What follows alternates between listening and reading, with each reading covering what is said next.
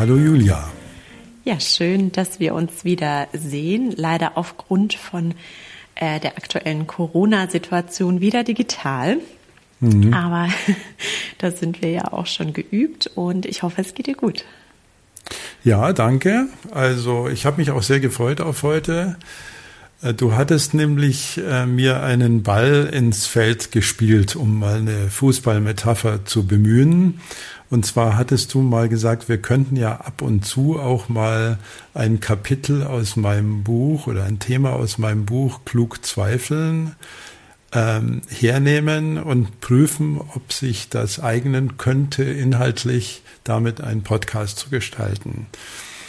Und als ich das so letzte Woche im Regal stehen sah, habe ich diesen deinen Satz im Kopf das Buch nochmal durchgeblättert und habe mir heute mal ein Thema gewünscht und von dir dafür grünes Licht bekommen. ja, ich weiß auch noch gar nicht so viel, was sich da, darunter verbirgt. Also da bin ich äh, sehr gespannt, wenn wir das Thema jetzt gleich ein bisschen aufbröseln.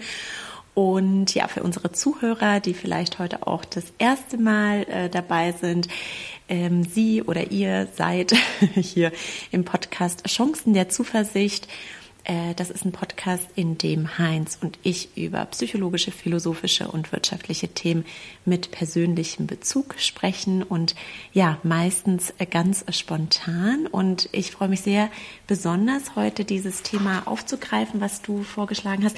Und darf ich den Titel einfach schon nennen? Das ist nämlich die Überschrift ja, ja, ja, in deinem Buch. Und zwar geht es um die Signalentdeckungstheorie. Was verbirgt sich denn darunter? Naja, und es klingt ja für einen Podcast, den du dann so nebenbei beim Spazierengehen vielleicht hörst, ein bisschen sperrig. Also Signalentdeckungstheorie. Ja, oder wow. zum Einschlafen. Ne? Oder zum Einschlafen, ja genau. Und genau. da fragst du dich natürlich schon, was hat es mit mir zu tun? Mhm. Und ich glaube, es hat sehr viel mit dir zu tun und mit mir zu tun und mit uns allen zu tun, ähm, weil wir ja unterwegs sind, um irgendwie die Welt zu erfassen. Also wir mhm. müssen ja irgendwie Entscheidungen treffen und diese Entscheidungen auf der Basis bestimmter Überlegungen treffen oder spontan treffen, aber wir, wir müssen sie treffen. Und ähm, da gibt's eine ganz große äh, Falle. Das ist, dass wir Signal und Rauschen verwechseln. Und ich sage dazu gleich nochmal was. Aber der zweite Punkt, also der erste Punkt, ich finde das Thema sehr interessant. Und der zweite Punkt ist, dass ich da zuversichtlich bin, Chancen der Zuversicht, äh, dass wir alle mehr äh, lernen können, wie Denken funktioniert und uns nicht von Hausierern irgendwie mit dummen Argumenten an der Nase rumführen lassen, also Rattenfingermäßig. Mhm. Und der Professor, einer der Professoren, bei denen ich studieren durfte, das ist der Herr Gigerenzer, mittlerweile weltbekannt, damals junger Assistent an der Uni München, der hat ja untersucht, ob man Vorschulkindern bereits eine Grundidee statistischen Denkens beibringen kann. Weil Statistiken interpretieren wir ohne ein bisschen Ausbildung meistens falsch. Also wir haben davon keine Ahnung und äh, sie werden auch oft nicht wirklich gut erklärt, so dass wir da also uns äh, völlig falsche Ideen über die Welt machen, einfach weil wir die Statistik nicht verstehen, die uns äh, präsentiert wird. Also wie kann es sein, dass die Inzidenzen steigen, aber der R-Wert kleiner wird und so? Das sind dann schon Fragen. Äh, ich glaube, da die sind nicht so gleich einleuchtend für mhm. sich. So. Also das ist jetzt mal der Kontext und Signalerkennungstheorie Darf ich noch ich mal, fang, noch, noch mal, ja, noch klar, mal natürlich. vielleicht mhm. noch mal klarer machen? Also du hast gerade den Satz gesagt, wie Denken funktioniert. Also wir meinen dazu kritisches Denken, ne? dass wir sozusagen kritisch beurteilen können, ob, ähm, ob eine äh, Nachricht oder ob eine Aussage richtig ist oder einfach nur so dahergesagt ist. Also das, das nochmal ganz, ganz, äh, ja, genau. ganz einfach ausgedrückt. Okay. Mhm. Mhm. Also dass wir einfach lernen, Meinungen von Fakten zu mhm. unterscheiden. Mhm. Meinungen von Fakten, genau, das ist wichtig. Also wir mhm. müssen mhm. Meinungen von Fakten unterscheiden lernen und wir müssen auch äh, leider sehr selbstkritisch, und es tut dann weh, unsere eigenen Verzerrungen ein bisschen mehr in den Blick nehmen. So. Und manches geht eben nur mit Wissenschaft und Fakten. Also wir können kein kein Teleskop eine Million äh, Kilometer von der Erde ähm, in Orbit schießen und es spannt dann ein Tennisplatz großes Segel auf und guckt dann 13 Milliarden Jahre zurück. Das geht nicht auf der Basis von Voodoo, Zauber und Vermutungen, sondern da muss alles bis in die letzte, äh, bis in den letzten Nanowinkel stimmen, damit solche Projekte überhaupt funktionieren mhm. können. Also wir haben ja schon sehr viel auch der Wissenschaft zu verdanken und in der Medizin natürlich ganz besonders. Also da äh, muss man sich nur mal die äh, Lebenserwartungsdaten angucken von vor 100 oder 200 Jahren wo wir in Deutschland bei 1700 war die Lebenserwartung, glaube ich, 38 Jahre und so. Und die Kindersterblichkeit noch gar nicht mitgerechnet. Also äh, gut. Und deswegen ist Denken schon was, äh, was äh, Spaß macht. Es kann auch manchmal wehtun. Es ist auch anstrengend. Das hat der Nobelpreisträger Kahnemann oder Kahneman rausgefunden, äh, dass wir äh, denkfaul sind. Äh, mhm. Und das meint er nicht vorwurfsvoll, sondern unser Gehirn braucht halt wahnsinnig viel äh, Saft zum Arbeiten. Und da sind die einfachen Lösungen, sind uns einfach lieber, weil sie weniger Energie brauchen. Ganz simpel gesprochen. So. Und ähm, Signale entdecken. Machen wir das mal am ganz simplen Beispiel. Also ich fahre ja manchmal hier mit dem Staubsauger durch die äh, durch die Wohnung und äh, in meinem Alter hört man dann schon ein bisschen schlechter und dann stelle ich mir die Frage, hat es jetzt gerade an der Tür geläutet oder nicht? Mhm. Und das ist eine simple, einfache, alltägliche Frage. Ähm, Habe ich also ein Signal erkannt oder ist es nur das Rauschen des Staubsaugers gewesen? Und da sind wir mitten in der Informationstheorie, also Rauschen und Signal äh, sind, äh, glaube ich, Begriffe, die auch in den Alltag und in dieses Beispiel sehr gut hineinpassen. Und deswegen reden die Informationstheoretiker auch vom Signalrauschabstand. Das heißt, wenn die Glocke die Bimmel bei mir zehnmal so laut ist wie der Staubsauger, dann haben wir einen großen Signalrauschabstand und dann werde ich das auf jeden Fall hören. Und die, die sich noch an Kassetten erinnern können, konnte, können, an Tonbandkassetten, da gab es dann Dolby. Und Dolby war ein Rauschunterdrückungssystem, weil man nämlich früher die leisen Passagen gar nicht mehr gehört hat von Musik, weil die im Rauschen der Kassette untergegangen mhm. sind. Also es hat alles ganz praktische äh, praktische Konsequenzen. So, und wenn ich jetzt dieses simple Staubsaugerbeispiel mir anschaue, dann gibt es ja vier Möglichkeiten. Und da habe ich mir überlegt, die sind im Podcast gar nicht so gut rüberzubringen, aber ich versuche es mal. Also Möglichkeit eins, ich habe tatsächlich irgendwas gehört und es hat tatsächlich geklingelt. Das ist ja die erste Möglichkeit. Dann habe ich also einen Treffer gelandet. Dann habe ich das Signal korrekt erkannt. Möglichkeit zwei, das ist mir auch letzte Woche passiert, ich habe was gehört, aber an der Tür war gar niemand. Das heißt, ähm, ich habe mich getäuscht. Das war sozusagen dann ein, äh, ein blinder Alarm, würde man das in der Systemtheorie nennen. Und was vielleicht noch schlimmer ist, wenn ich auf das gewünschte Paket warte, äh, dass ich nichts gehört habe, aber es hat trotzdem geklingelt. Dann habe ich einen Fehler gemacht. Oder ich habe nichts gehört und es war auch nichts, dann habe ich das zu Recht abgelehnt. Also das sind die, das sind die vier Felder, in denen wir uns immer bewegen und kritisches Denken, um das mal gleich hier zu fokussieren, bedeutet, bei Entscheidungen immer alle vier Felder herzunehmen. Also nicht nur mein Lieblingsfeld, sondern alle vier. Und das machen wir aber nicht. Wir sind zufrieden mit einem einzelligen Denken, so habe ich das mal genannt. Also mit der einen Zelle, äh, was weiß ich, lass uns mal ein Beispiel machen. Ähm, mich hat es an der Nase gejuckt und dann habe ich drei Scheiben Ananas gegessen und dann war das Jucken weg. Mhm. So. Also ich habe was gemacht und es hat geholfen. Ende der Durchsage. Und dann kommt der Nachbar und dann sage ich dem, du, wenn es dich an der Nase juckt, dann musst du einfach Ananas essen, dann vergeht es sicher. Also so reden wir ja im mhm. Alltag. Mhm. Wir glauben ja, dass unsere eigenen Erfahrungen, die wir zufällig oder nicht irgendwo machen, dann gleich Gesetzmäßigkeiten sind. Mhm. Und das ist natürlich ein krass falscher Schluss für das tägliche leben. Ich versuche das jetzt gerade auch nochmal zum mhm. Beispiel auf die wirtschaftliche Welt zu übertragen. Also sagen wir mal, ich habe für mein Team jemanden rekrutiert, der ähm, nicht vom Fach war, ja, also eine Person, die vielleicht äh, irgendwie aus einem anderen Bereich kommt und ich dachte, ich bringe ein bisschen Diversität ins Team und rekrutiere diese Person und es hat nicht mhm. gut geklappt. Und dann würde ich anhand eines Beispiels sozusagen eine Gesetzmäßigkeit daraus machen und sagen, so, das funktioniert nicht. Also das nächste Mal rekrutiere ich wieder eine Person mit Fachwissen. Ne? Also das wäre zum Beispiel so ein, so ein Beispiel übertragen in, in der wirtschaftlichen Ganz Welt. Ganz genau. Mhm. Also wir nehmen eine Einmalerfahrung, mhm. die aus irgendeinem Grund zu einem bestimmten Ergebnis geführt hat und untersuchen nicht mehr die anderen vier mhm. oder die anderen drei Felder, die es ja auch noch gibt. Ja, oder weißt du, ein anderes Beispiel ist ja äh, die schönen Beispiele, die man gerne in der Wirtschaftsliteratur oder ich weiß gar nicht, ob man das so mhm. nennen kann, liest.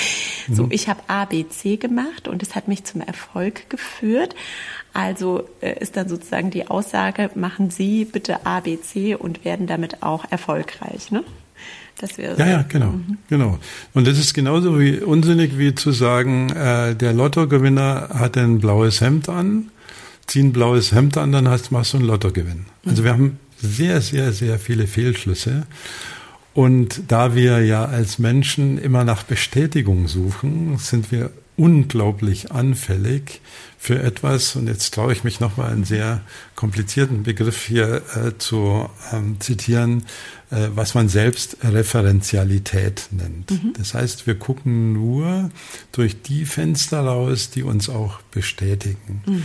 Ganz einfaches Beispiel. Wir haben ja in, um uns rum Menschen, die wir mehr oder weniger mögen. Und wenn uns so einer richtig auf den Keks geht oder eine, dann werden wir ganz verstärkt die Dinge wahrnehmen, die uns auf den Keks gehen. Mhm. Also das, der Wahrnehmungsfilter stellt sich dann sofort ein und dann sagen wir, ja, siehst du, typisch sie wieder oder er wieder und ich habe es ja kommen sehen und, und so wird es dann auch sein. Und da verstellt sich sofort der Filter. Und alles, was uns bestätigt, auch als Nachrichtenstream oder als Literatur, das saugen wir auf und was nicht so ganz in unser Weltbild passt, das äh, lehnen wir dann ganz schnell ab. Mhm.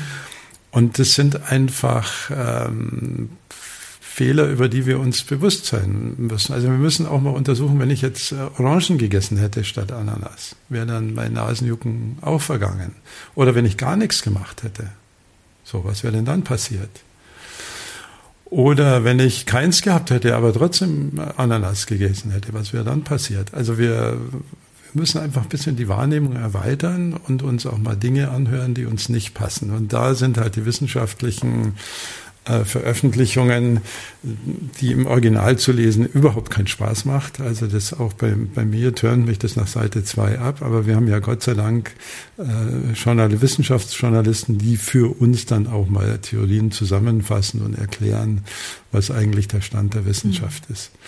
Aber ich, ich würde gerne, äh, Julia, noch, noch ein Beispiel nehmen, weil es mhm. äh, also wir kennen ja Amerikas äh, Narrativ äh, des Tellerwäschers, der zum Millionär wird.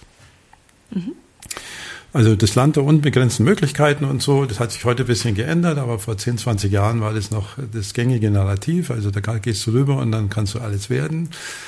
Und allein da kann man schon mal untersuchen, also wie viel Tellerwäsche sind wirklich Millionär geworden. Und diese Stories sind natürlich dann auch mit einer ähm, großen ähm, Kraft, Erzählkraft äh, möglicherweise irgendwo veröffentlicht in der Boulevardpresse.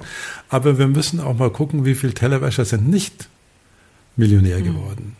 Und jetzt kannst du mal dir überlegen, wie die Statistik ausgeht. Mhm. Also, weil eigentlich müsste dann ja keiner mehr Teller waschen, weil die ja alle schon Millionäre sind. Aber geh in irgendein Restaurant und guck in die Küche, dann wirst du sehen, dass da nicht die Millionäre rumstehen.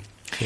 Ja, und ich glaube, das ist auch so das Schwierige ne, bei dieser ähm, Theorie oder, oder, oder in diesen Situationen, dass du das äh, nicht siehst, was hätte sein können. Ne? Also genau wie bei ja. dem anderen Beispiel, ähm, was wäre passiert, wenn ich keine Ananas gegessen hätte. Das ja. ist ja, du, hast, du siehst das da in dem Moment nicht und genauso siehst du die vielen, vielen Tellerwäscher nicht. Die sind ja nicht sichtbar, die weiterhin Tellerwäscher sind. Ne? Und das ist wahrscheinlich, wo das kritische Denken eben anstrengend wird, dass man da auch ein gewisses Vorstellungsvermögen oder, oder dass man das einfach abstrahieren muss. Was sind denn alles für Optionen? Optionen eigentlich vorhanden, die möglich äh, sind und äh, zu einem bestimmten Ergebnis führen. Ja, ganz genau. Und äh, da sprichst du noch was an, was man in der Wissenschaft resultatabhängige Stichproben äh, mhm. nennt. Also wir ziehen ja immer Stichproben. Das machen nicht nur die Wissenschaftler, mhm. das machst du und ich, indem wir unsere Wahrnehmungen äh, den Tag über ähm, organisieren und welches Fernsehprogramm gucken wir und was lesen wir und so weiter. Und wenn wir dann nur aufs Resultat abheben, also beispielsweise, weil du ja dich in der Wirtschaft auskennst, da, es gibt ja sehr viele Bücher über die optimale Organisation oder Führung von mhm. Unternehmen. So. Und die haben meistens folgende Erzählung. Wir haben mal die 50 erfolgreichsten Unternehmen uns rausgesucht und schauen, was die gemeinsam haben. Und dann kamen wir drauf, das. Mhm. So. Und äh, äh, liebe HörerInnen, fallt nicht auf so einen Quatsch rein, weil das eine resultatabhängige Stichprobe ist. Das heißt, man müsste natürlich auch die nicht erfolgreichen mhm. untersuchen oder die, die diese Dinge nicht machen, aber trotzdem erfolgreich sind. Also kein Pharmaunternehmen dürfte ein Herzhochdruckmittel nur an Hochdruckpatienten testen. Das, das kann man nicht machen. Das ist wissenschaftlich einfach äh, überhaupt nicht seriös. Und resultatabhängige Stichproben sind für den Erkenntnisfortschritt Unsinn. Sie bringen gar nichts. Null, nichts, gar nichts. Mhm. Deswegen ist die Wissenschaft und das Denken ja immer auch auf der Suche nach der Frage, können wir Experimente machen? Weil das, das Experiment ist natürlich das stärkste ähm, wissenschaftliche Instrument, was wir haben, weil wir da Eingangsvariablen ähm, manipulieren können. Wir können sagen, wir machen es mal mit Ananas und mal ohne Ananas und mit Nasenjucken und mit Ohrenjucken und bauen dann immer alle vier Felder auf. So. Mhm. Und dann kommen wir zu Erkenntnissen. Also auch die Literatur, die Erfolgsliteratur, also die äh, Leute, die Buch, Bücher schreiben in zehn Schritten zum äh, Millionär oder sonst irgendwas. Ähm, das sind alles resultatabhängige Stichproben. Selbst wenn der Autor selber zum Millionär geworden ist, äh, dann heißt es nicht, dass jeder, der das macht, auch zum Millionär wird. Und es werden einfach keine Bücher veröffentlicht mit dem Titel In zehn Schritten zum Loser. So. Das würde sich nicht so gut verkaufen. Also wir haben immer diese Filterung drin. Und deswegen müssen wir immer Hypothesen in äh, Frage stellen. Und deswegen ist es auch immer wichtig zu unterscheiden, äh, wird uns da gerade eine Meinung aufgetischt oder hat die einen faktischen Bezug? Mhm. So. Und weißt du, ich glaube, eine Herausforderung, die man bei diesem Thema einfach auch hat, und das sage ich jetzt äh, ohne faktische Grundlagen, sondern ja. auf Basis meiner Meinung, ist, glaube ich, so ein psychologischer Aspekt, dass man das einfach nicht so gerne hört. Ja, also ich glaube, Menschen hören einfach gerne die Geschichten vom Tellerwäscher zum Millionär und ne, also äh, in Richtung deiner Bestätigung, die geben Hoffnung und die geben Zuversicht und die äh, zeigen Chancen auf, dass man das vielleicht auch schafft. Und ja, das andere ist natürlich ähm, nicht, nicht ganz so positiv und hört man vielleicht nicht so gerne. Aber warum glaube ich, ist das trotzdem so wichtig. Also warum finde ich das persönlich so wichtig und würde mich äh, natürlich deine Meinung interessieren, ist, weil das eigentlich unseren kompletten Alltag ähm, betrifft. Ja, also es fängt ja bei so ganz banalen Sachen an, wie dein Beispiel mit dem an der Tür klingeln, über lasse ich mich jetzt bei Covid boostern oder nicht, über natürlich Vorstandsentscheidung, was machen wir äh, als nächstes äh, im Unternehmen, ja, und äh, die, die sehr große Ausmaße nehmen können. Also wie entscheiden wir uns in unserem Leben, für welche Dinge entscheiden wir uns und das finde ich so wichtig. Ne? Also da zumindest ähm, das richtig einordnen zu können, um da ja eine, eine gute Entscheidung treffen zu können. Ja, absolut. Und da sprichst du natürlich jetzt ganz viele Fragen an, weil die, da steckt ja die ganze Entscheidungspsychologie ja auch noch drin und die Entscheidungsphilosophie, mhm. äh, was ja nochmal ein Punkt ist. Aber zunächst mal wird es schon immer damit anfangen müssen, dass ich einen Bezug herstelle zu den Fakten, die mir derzeit zur Verfügung stehen. Mhm. Und die haben sich natürlich historisch geändert. Also Wissenschaft ist ja immer auf der Suche. Also Wissenschaft ist ja nicht fertig. Äh, und die Frage äh, ist bei Wissenschaft immer auch, sind die Leute, die es betreiben, respektabel? Also man kann nicht jetzt dem Newton sagen, hey, Einstein hat dir nachgewiesen, dass du dich in ein paar Punkten irrst und damit seinen ganzen Erkenntnisweg disqualifizieren. Das kann man ja nicht machen, sondern er hat ja, äh, also ohne Newton gäbe es keinen Einstein. Mhm. und so weiter. Aber der erste Punkt ist immer, dass wir die derzeit verfügbaren Fakten uns angucken. Und da ähm, habe ich erst eine Homepage gefunden äh, über eine englische Universität, das habe ich leider vergessen, welche das war. Da ging es um kritisches Denken und um die Frage, wie gehe ich denn mit dem Internet um? Und Gott sei Dank war das jetzt überhaupt nicht kontaminiert mit der ganzen äh, äh Corona-Thematik, sondern die, die, dieses äh, Chart war von 2005. So.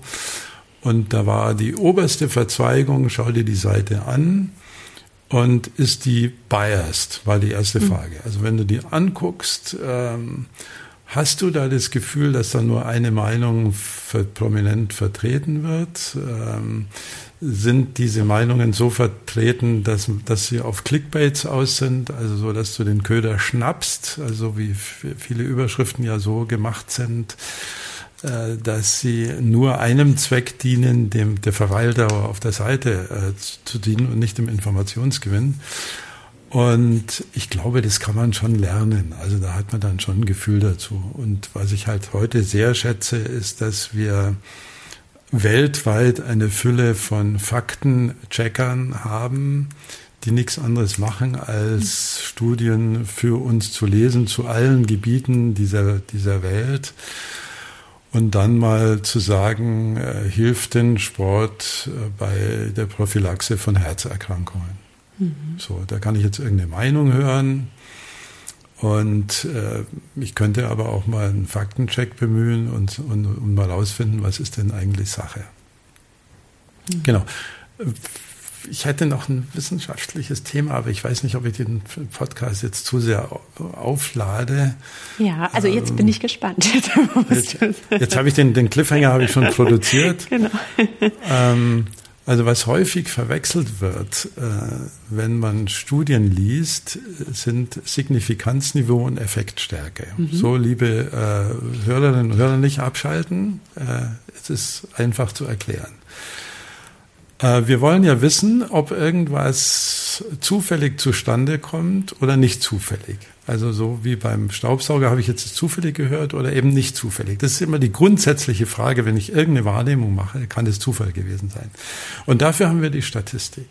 Die, die Statistik kann nachweisen, wie wahrscheinlich ist es denn, dass dieses Ergebnis bei dieser Stichprobengröße nur rein zufällig zustande kommt. Da gibt's mathematische Methoden und da einigt man sich auf einen bestimmten Prozentsatz. Also wir lassen es in der Wissenschaft, also in Sozialwissenschaften meistens zu, dass wir sagen, in fünf Prozent der Fälle darf das auch mal zufällig äh, zustande kommen. Weil wenn man das noch weiter dreht, dann äh, hat man andere Effekte, die man gar nicht haben will.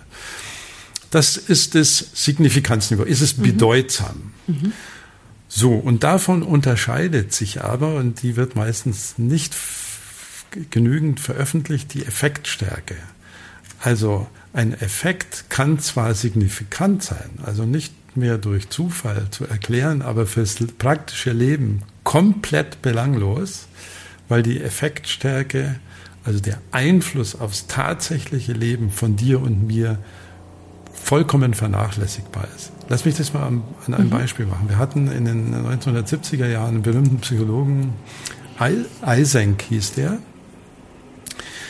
Der hat äh, nachzuweisen versucht, dass an den Sternbildern doch was dran ist.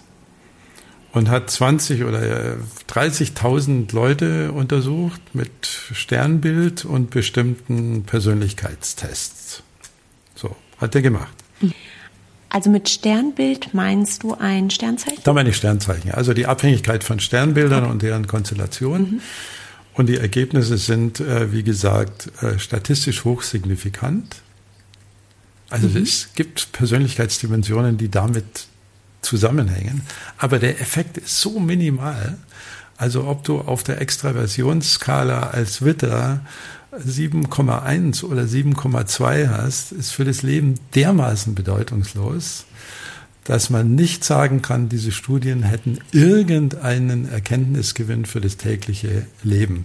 Äh, übrigens, äh, warum ist es ähm, signifikant? Es hat, ähm, da gibt es auch wieder Forschungen dazu, es hat wahrscheinlich nichts dazu, damit zu tun, welche Sternzeichen du bist, sondern in welchem Monat du geboren bist weil äh, mhm. Sommerkinder äh, natürlich ein bisschen anders aufwachsen als Winterkinder. Das ist einfach so. Die, die einen sind mehr draußen, die anderen mehr drinnen. Und da es eine europäische Studie war, ist der Zusammenhang wahrscheinlich daher erklärbar äh, und bestimmt nicht äh, mit den Sternzeichen.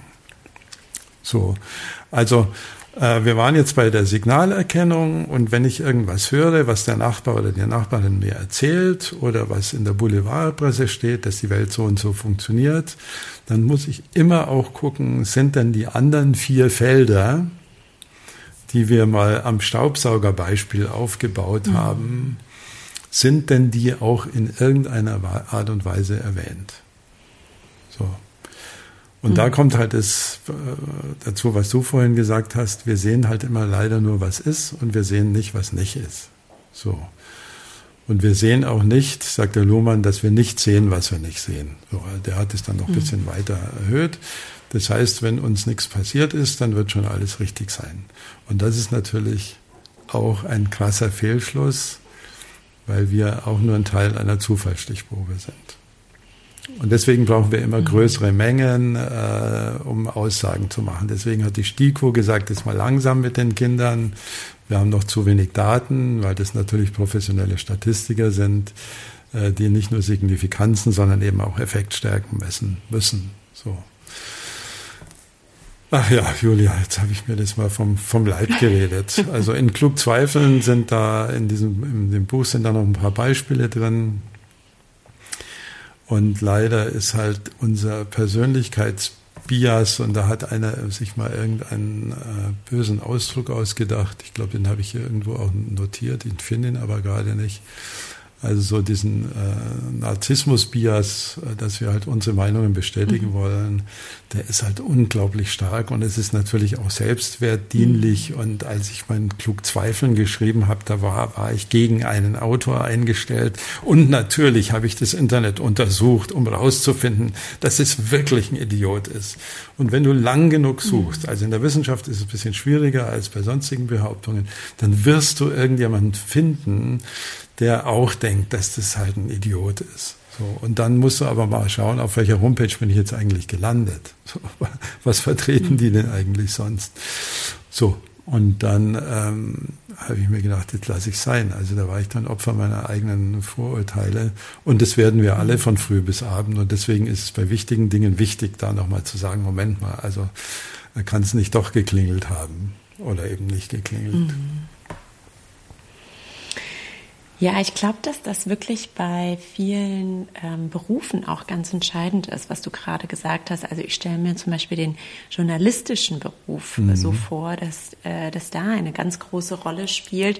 Versucht man eine Hypothese zu belegen. Mhm.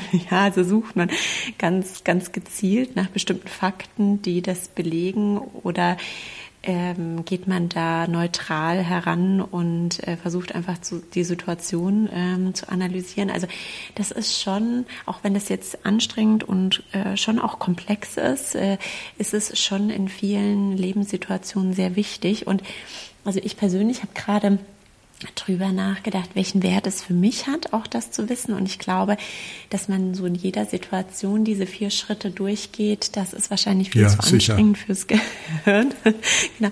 Aber ich finde das schon sehr, sehr wichtig in, ja, bei wichtigen Entscheidungen, ja, oder bei wichtigen Situationen oder auch ähm, ähm, vielleicht in, in Situationen, in denen man selbst äh, gar nicht so viel über ein bestimmtes Thema weiß. Ja, also wie, wie informiert man sich, äh, welchen, ähm, welche Schlüsse zieht man daraus? Und äh, da finde ich das äh, sehr, sehr wertvoll und sehr, sehr wichtig. Und ich finde auch, also um auch nochmal zurück auf dein, auf dein Beispiel von, von ähm, äh, vom Anfang mit den Kindern. Ich finde das schon auch wichtig, das, glaube ich, von klein auf mhm. zu lernen. Also kritisch die Dinge zu hinterfragen. Und ich glaube, ein anderes Problem, was man ja äh, jetzt hier gar nicht an dieser Stelle äh, besprechen kann, weil das einfach so groß ist, ist natürlich, wenn man den Fakten nicht vertraut. Ja, also das wäre natürlich nochmal eine ganz andere Situation. Aber wenn wir gute Fakten haben, dann ähm, ja, ist es einfach wichtig, äh, sich danach zu orientieren. Und weißt du, ich finde das, ähm, also ich weiß nicht, wie du das erlebst, du bist ja auch viel in Organisationen mhm. unterwegs, aber ich finde zum Beispiel in Organisationen wird immer noch so wenig nach ähm, nach Forschungsergebnissen gearbeitet, mhm. ähm, sondern sehr viel eben nach Erfahrung. Also das, was du auch beschrieben hast. Wir haben hier die zehn äh, erfolgreichen Unternehmen untersucht und die machen ABC oder äh, noch schlimmer, wir haben hier die zehn äh, Wettbewerber untersucht und die machen mhm. auch ABC und lassen sie uns das doch auch in ihrer Organisation umsetzen.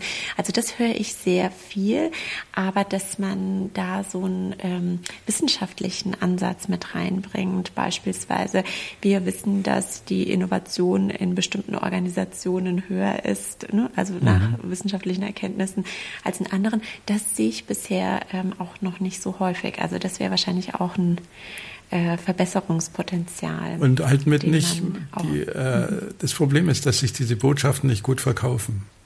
Es verkauft mhm. sich einfach nicht mhm. gut zu sagen, Innovation läuft in fast allen Fällen autopoietisch, würden die Systemtheoretiker sagen. Also sie kommt um die Ecke, ohne dass du mit, mit gerechnet hast. Und in dem Moment, wo man eine Innovationsabteilung äh, gründet, ist es halt auch eine Abteilung wie alle anderen. Und die Wahrscheinlichkeit, dass ausgerechnet da Innovation passiert, ist einfach sehr gering. Also, und äh, das ist ein super Beispiel. Äh, du hast mir gerade wirklich, ähm, wenn man diese Startup-Euphorie im Silicon Valley sich anschaut, dann haben wir eine, ein klassisches Beispiel für resultatabhängige Stichproben, weil wir nur die sehen, die dann wirklich was Tolles auf den mhm. Markt gebracht haben. Und wir sehen nicht die 98 Prozent, die scheitern. So. Und äh, viele, auch deutsche Unternehmen, fahren ja in Silicon Valley und sagen, ich mache es jetzt mal mhm. genauso wie diese Start-up-Unternehmen. Die haben zwar nur 20 Mitarbeiter und nicht 20.000, aber wird schon irgendwie gehen. Der Schluss ist auch schon falsch. Und die äh, weitaus größere Menge komplett gescheiterter Startups und mal sich die Frage zu stellen, wo waren denn da eigentlich hier die Fehler? Also was vermeiden wir vielleicht? Das ist halt nicht so attraktiv. Also lieber sagst du, ich mache jetzt auch Prototyping oder Pretotyping und damit bin ich erfolgreich. äh, als zu sagen, ähm, welche krassen Fehler kann ich denn vermeiden? Oder zu mhm. hören, Innovation geschieht eh meistens eben auch zufällig. Also dass viele glückliche Faktoren zusammenkommen. Wer will das gern hören? Mhm. Ja, und ich glaube, das ist auch das Spannende. Also ich glaube, es ist ja durchaus interessant, sich mal anzuschauen, was machen andere Unternehmen, was machen erfolgreiche mhm. Unternehmen, was machen ne, Organisationen überhaupt, welche Ideen gibt es. Aber dann an der Stelle die richtigen Schlüsse mhm. für sich zu mhm. ziehen ne, und zu sagen, was ist für uns das Richtige. Das ist, glaube ich, der kritischste Punkt. Also ich glaube, es ist ja schon, ich habe äh, viele Menschen erlebt, die genau solche Startup-Reisen oder, oder die Silicon Valley-Reisen mhm. gemacht haben. Die sind dann schon auch irgendwie euphorisch ja. zurückgekommen, haben gesagt, so, das ist ja, da ist ja eine ganz tolle Stimmung und wir machen jetzt das und das und das. Und ich glaube, das Interessante ist diese, wahrscheinlich die Motivation und die Ideen mitzunehmen und dann aber die Ideen richtig zu evaluieren und zu sagen, so für uns ist äh, das mhm. und das und das das Richtige. Ja, ja genau, genau. ne? Also zum Beispiel die Stimmung. Das ist ja mal ein mhm. interessanter Ansatzpunkt, zu sagen, wie kommen wir denn mhm. zu einer das hat ja sehr viel zu tun mit, dem, mit der psychologischen Sicherheit, mit dem, was du ja referiert hast. Also mit mhm. der Frage, mhm. wie wohl, wie sicher fühle ich mich denn? Und vielleicht erklärt ist das die größere Effektstärke als die Frage, hat mhm, jemand mhm. super Prototyping gemacht? Also das, ich glaube, mhm. Prototyping ist der Effekt einer bestimmten Arbeitsstimmung, äh, einer bestimmten Arbeitskultur. Und es ist nicht die Ursache dafür. Also ich kann mir viele mhm. Unternehmen vorstellen, wo man Prototyping vorschreibt und dann alle lange Gesichter kriegen und sagen, jetzt müssen wir schon wieder mhm. Prototyping machen oder so. Ich glaube, die Unterhaltung führt uns jetzt zu einem neuen Thema. Wir sollten uns mal über Innovation und Kreativität. Oh ja, ja, ja, gerne, gerne. Da gibt es ja auch eine ganze psychologische das, Literaturliste genau. dazu, mhm. die man da mal abarbeiten kann, mit mhm. vielen Erkenntnissen und vielen Enttäuschungen. So, und das muss man halt auch mhm. immer aushalten. Ja, so dass man mal gehofft hat, dass das. Paket kommt, wenn es klingelt, aber dann kommt es halt nicht. genau.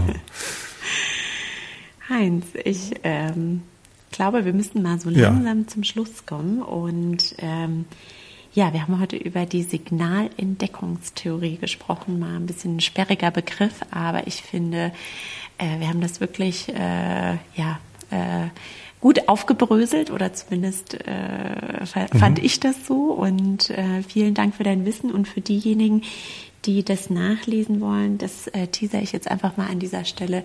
Das ist in deinem Buch Klug Zweifeln auf Seite 260 Dankeschön. Ja. Eines, eines der vielen Themen, über die du da geschrieben hast. Ja, danke.